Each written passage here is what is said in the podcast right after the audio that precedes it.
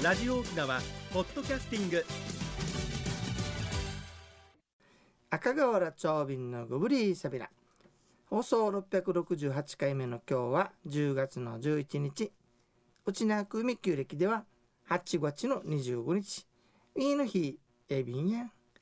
さて国さんさっきに質問から始まって申し訳ないんだけどさ、なんでしょう。はい。うちなでほらよくあの美人の代名詞美人地ってさ遠の陽気日って言うでしょ？はい。遠の陽気日、はい。大和の小野の小町っていうさね、ええうちなは誰でしょう？うちなは安室奈美恵現代エビ。現代やな。固まってしまったらさこう来るとは思わなかったな。いや全く本当に見当つかなく時代て時代が違うよ。失礼しました。ナチ人うかみというらしい、あそうなんですね、うん今日はその話から始まって始まっていきますよ。はいお願いいたします。亡き神城ね、はい。亡き神城があったところの中心は北山っていう王国だったわけさね。はい。でその北山の歴史今日はちょっとやってみようかなと思っています。はい勉強いたします。まずはね、はい。えっ、と天帝の息子がえ天帝のねあのー女兄弟男兄弟娘息子と娘が降りてはい。人の始まりになりました、そうでしたね、まあ、その時代からね25代続くのが前北山というそうですね。前北山ね。はい。そして25代目の理由があの浦添で滅ぼされた時に亡き神城も一緒に滅ぼされたと言われています、これが前北山、はい。でこれ明らかにあれだね伝説上のうん。王党っていうか城主だね、そうですよね。次がねははいい。春天王、はい。ねあの動画でも紹介した春天王ね。はい。春天英書系の中北山と言っています、うんうんえっとね、えー、25代のが滅ぼされた後に結局クーデターでさ、はい。起こって滅ぼしたけど中央では春天が王位を取ったわけよね。うんでね。3代続くんだけれども、はい。その後を受けて永宗王っていうのが立ちます。はい。それでねこちらもね最初春天王の子供の2代目の春馬純喜王。うんうん。彼の次男が城主になったそうです、2代続くんだけれども子供ができなかったのであ永宗王系の枠川寺が後を継いだそうです。これね2代っていうのがちょっと癖者だね。ーおそらくその時に永宗のクーデターがあるからはい。祇園の時代だからね。ええ怒られたのかもしれないねかひょっとするとね。ね。そして有名なね枠川寺という人が、えー後を継ぎました。はい。枠川寺の3代目がなかなか子供ができなかったんでね、うん。年取ってからようやく子供ができたわあけそれもはい。そして千代松と名付けられました大和の網というね。本当ですね。千代松ね。らしくはないですね、うん。で千代松が生まれたよというお祝いの席で、はい。なんと進化の元部ウフ主が謀反を起こしましてね。あ大変なことになったんです。さて亡き人の城主は美人と名高い七島ウトダルを側室に迎えました。ーはい。そして城主との制裁の間に生まれた子供千代松、うん。この側室がね大切に育ったそうです。はいこの様子を歌ったのが亡き人城内にも歌碑が立っている那智人の具宿下内の国部しじまうとだるがぬちゃいはちゃい。那智人の具宿下内の国部しじまうとだるがぬちゃいはちゃい。亡き人城で遅くなったみかんうん。やっと生まれた子供と捉えられるね。みかんこれをしじまうとだるがとっても可愛がっているよという歌なんだそうですね、うんうんさてこのしじまうとだる、はい。とってもね頭が良くて美しかったことから国中に噂が広がりましてうんうん。まるで神様のような美しさであるということからうん。ナチ人ウカミと呼ばれたそうですね。神がはい。出てくるんですね、だから沖縄の美人の代名詞はナチ人ウカミ。覚えておきます、ナチ人ウカミのグトールちらかぎやすさあったらもう天にも昇る気持ちになるかなと思えばねあんまり褒めすぎよ。ちゃんちゃんになっちゃうから気をつけてね。さて万座も地域活性化施設オープン記念。赤瓦長瓶と行く三大女流歌人と観光歌の旅、はい、10待ってました。月24日土曜日に実施しますよ。はい。沖縄の三大女流歌人とはその人生。三神の祖赤インコ。美しい残波岬のマル秘物語。特別に入れますよ。琉球村。三神と歌に乗せて沖縄の観光を再発見。三大女流歌人の生涯や歌の場所を訪ねてオープンしたての万座網の施設。懐かしの琉球村。残波岬などを巡り沖縄の風景と観光を深く楽しむツアーです、えー、茶炭定石を車中から見てヒジャバシ、えー、吉谷地の歌碑赤インコ宮残波岬で、えー、クティブシの歌碑を見てたえーそれから残波ロイヤルのランチバイキングを食べてはい。単茶名の歌碑万座網とそして最後は琉球村となります。うんうん。琉球村は今閉園中なんですけれども特別。一応ツアーということで開けていただくことになっておりますのでチャンスですよ。そしてこれがね GoTo トラベルの支援事業になっておりますのでとはい。本来だと全部含めて1万円ぐらいになるんですけれども、6500円っていうね、ほえー、35%引きになって3500円引きになっております。うすすね。さらにはね2000円の地域クーポンがつきますので、はい。実質かなり安くなっておりますよっていうことで、この機会にぜひご参加いただけたらなというふうに思います電話番号気をつけてくださいね。できたら月曜日にお願いします。うんうん。098-862-1111 862の1111沖縄ツーリストまでおにげさびら。よろしくお願いします。ゆたさるぐとおにげさびら。それでは次のコーナーです。沖縄のなんだ。引き続き北山の歴史をしてみたいと思います、はいさて、えー、と亡き尋常のあのエイソ系の味の枠川味の3代目ね、はい。やっと遅い子供が生まれたんですが、はい。なんと謀反が起こってしまいまして千代松こ生まれた子供ね。王妃うん。それからこの側室のウトダルとともに半者あえー半者をふぬしという人に助けられて死を逃れます。あ助けられたんですね。途中ね王妃はね足手まといになるかということで、はなんと川に身を投げてしまいまして、えウトダルも女性だからということで、生まれ村に帰りました。ーなんで？はい。で山田の城主に囲まれて成長した千代松なんですが、はまだ山田っていうとギリギリでねうん北山領域ギリギリで、あのーひょっとするとバレるかもしれないということでね、はい。岡春と名前を変えます。はい。千代松をね、そして、えー一緒に逃げて読谷にいるん逃げたんですけれども、はい。旧臣とともに旗揚げをしましてね18年。あ茶谷に逃げたんだね。茶谷。に18年過ぎて岡春は旧臣とともに旗揚げしましてね元部主を攻めて討ち取り再び亡き尋常の城主となったそうです。こんな物語ね。はい、めでたい物語ですよね。はい。これを俗に北山騒動と呼んでおります。はい。残念なことに、ん。なんとまた謀反が起こりましてね、中奥山は滅んでしまったそうです。はい。岡春はせっかく城主になったのにまた滅ぼされて、岡春自身が滅ぼされた。滅ぼされて結局読谷に逃げて、はい。そこに今うん。お墓があるんですよ。泊まり薄公園というところにね。結構な距離ですね。そしてはい。岡春を滅ぼした埴寺白西と書いて埴寺と発音するそうですね。はい。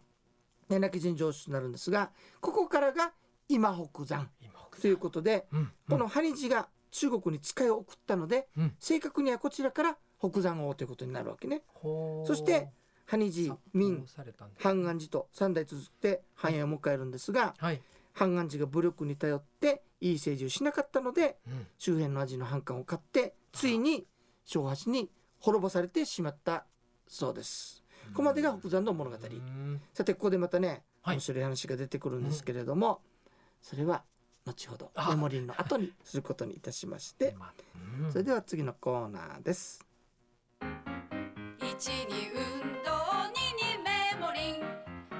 私が私であるためにメモリン一に運動二にメモリンあなたがあなたであるためにメモリン One, two, smile.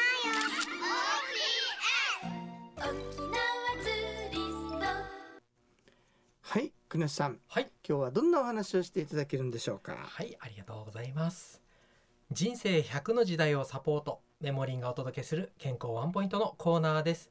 本日は歯を磨くのも大事というお話です。えー歯の健康は認知症予防にも大事ということが近年分かってきています。まず食べ物を噛むという動作は顔や頭の筋肉を動かすので血管や神経の動働きが活発になり脳への刺激も増えるので認知症予防につながると言われていますまた最近は歯周病の原因菌やその毒素が体内に入ることで認知症になるリスクが上がるということも分かってきました。食べ物をよく噛むためにも歯周病の予防のためにも歯をきちんと磨くことが大事ですね、えー歯が健康だと食事も美味しく認知症のリスクも下がりいいことばかりです。しばらく歯医者にかかっていないなという方歯のケアに来ましたというお話でも歯医者さんは歓迎するようですよ。はい、歯を磨いて健康維持そして健栄養サポートにはメモリンをご利用ください。以上メモリンがお届けする本日の健康情報でした。はい、ありがとうございます。はい。ハートくるとは思わなかったね。まあもうせっかくの話題なので、ねはい、少しあの原因菌が脳に行くメカニズムが分かったというのをニュースで最近見ましたので、今ね納得した後にやっぱり動かすやっぱり歯ねはい。噛むの噛む時はガチガチ動かさんといけないですよね。そうですね。この辺の筋肉も一緒に動くからそうなんです。そうすると脳に刺激がいくってことなんだね。行くということだそうです。これはいい刺激になるそうですね。ん。という、ことは脳みそって常に何か刺激を送ってないとはい。老化しちゃうっていうことあの怠けてしまうんだそうです。なるほどね。はい。はい使っていきたいですね。あだから想像したりとか、はい。本読んだりとか本読んだり物を噛んだりとか い。いろいろつながってくるんですね、はい、ぜひ皆さん取り組まれてください。そしてね歯磨いたら近頃ほらあの、はい。マスクしてるさや。そうなんですよね。あのね、うん自分の匂いが 返ってくるのも嫌だはずだからね。しっかり手入れしていきましょう。はい、しっかり手入れしていきましょう。はい。はい。皆さんありがとうございました。ありがとうございました。えさて、えー話戻りましょうか、はい。亡き人城がね、えー、昭和市に攻め滅ぼされました、うん。羽地民半安寺と三代続いたわけさね。ーそうでしたね。で実。際にこれは中国から殺法を受けているのでそれぞれ北山王という形になっておりました、はい、されました。さてそれがね半安寺が非常にあの愚か者という歴史書に書かれてるんだけれどもはい。何回攻撃してもね中山が、はい。やっぱあんだけの城だからうん。絶対落ちませんでした。立派ですよね、泣き人そこでね作戦を立てましてはい。内通者を出したわけね。あームトブ内側からテハラっていう人に、うんうん。あの買収をしてね、はい。えー城を落とします。こんな話ですね。テーハラがねこういうわけ、はい。アジ様中山の軍をねあの蹴散らさないとバカにされますよと。城にこもって噛まれたらバカにされますよ。よと。だから私とアジ様で交互にはい。昭和氏をやっつけてやりましょうって言ったのね。ねうん、そしたら半安寺は武勇に長けてるから、はい。じゃあ俺がまずいからお前守っとけって話になったわけね。そして作戦通り、半安寺が中山の軍を攻めます。はい。すると中山の軍は退却していくわけね作戦だから。はい。その間に裏門であるはい。志島城郭から中山の軍が侵入していってはい。亡き陣城に火をつけ始めたのね。しばらくするとダイナミック。半安寺が城見たら燃えてる。はい。うん。どういうことだと、ね。戻ってみたら、はい。半安寺がお前が愚かだから俺を裏切ったというわけよね。それですごい。半安寺を殺して、はい。そのまま城内に行ったものの、ええ。もう火もついてるし、うんうん。奥さんも子供も亡くなっていったわけさね。それ残で酷すけど半安寺はね。あのその時にねはい。いつも崇め立てまつってる石があったわけね、はい。イビだろうね沖縄でいうね、うんうん。これに向かっていつも大切にお願いしてるのになぜこうなったのだと、はい。俺は死ぬがお前も生かしておけんということでね。持っていた刀で切りつけたそうです。はい。そして本人は切ろうとしたんだけどはい。名刀だからね、はい。主を殺すに忍びなかったのか、ええ。急に切れなくなったと。不思議な話そこでまた半安寺は最後とこれをねはい。川に投げましたと。ええ。その後別な刀で自陣して当てたそうです。これが受験石と呼ばれている石なんだそうですね。剣を受けた石っていう意味ね、うんうんさて投げ捨てた刀がねそうですね。どうなったか。しばらくした時代になって小第二少子になってかららしいけど、はい。漁師がねはい。部屋の漁師って言ってるけど、はい。どうも川が光ってると、はあなんだろうなってことで遡ってみたらこの剣を見つけたわけ。はい。それでこれをあの中山の、えー王様に献上しましたと。で磨き磨いてきれいにして現在まで残る宝刀千代金丸ということでええ日本の国宝になっております、はい。不ね何回か展示会するんだけどええ。那覇市の歴史博物館に行くと見ることができますよ。本当ドラマみたいなお話ですほんとね。以上北山の歴史いかがでしたでしょうか？駆け足でしたが。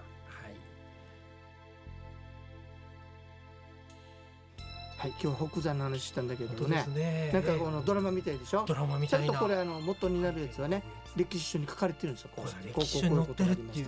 それを少し分かりやすくしたのがこういう話になってえるわけですよね。歴史書興味湧いてこない。ですか。ことでねうん北山。ね。とても大きな城だからね、あうん。の世界遺産のね。いやもう見に行ったらすあごさがわかります。の首里城に次ぐでかさですからね、はい。ぜひとも行かれてみてくださいね。はい。そしてそれから、えー10月の24日土曜日になりますけれども、また、えー、万座網を中心としてね流花のツアーやりますので興味のある方はお申し込みくださいね。これはあの沖縄通信のね本店になりますけれども、はい。えー、と番号がね、はい。えー、862の1111はい。862の1111今日はお休みなので明日以降お電話してくださいね。沖縄ツイストまでお電マ話ください。ッチョイビンドッサイはい。じゃあ番組のご案内や赤瓦町便とメモリンの国吉エビータン。また来週まで小栗さびら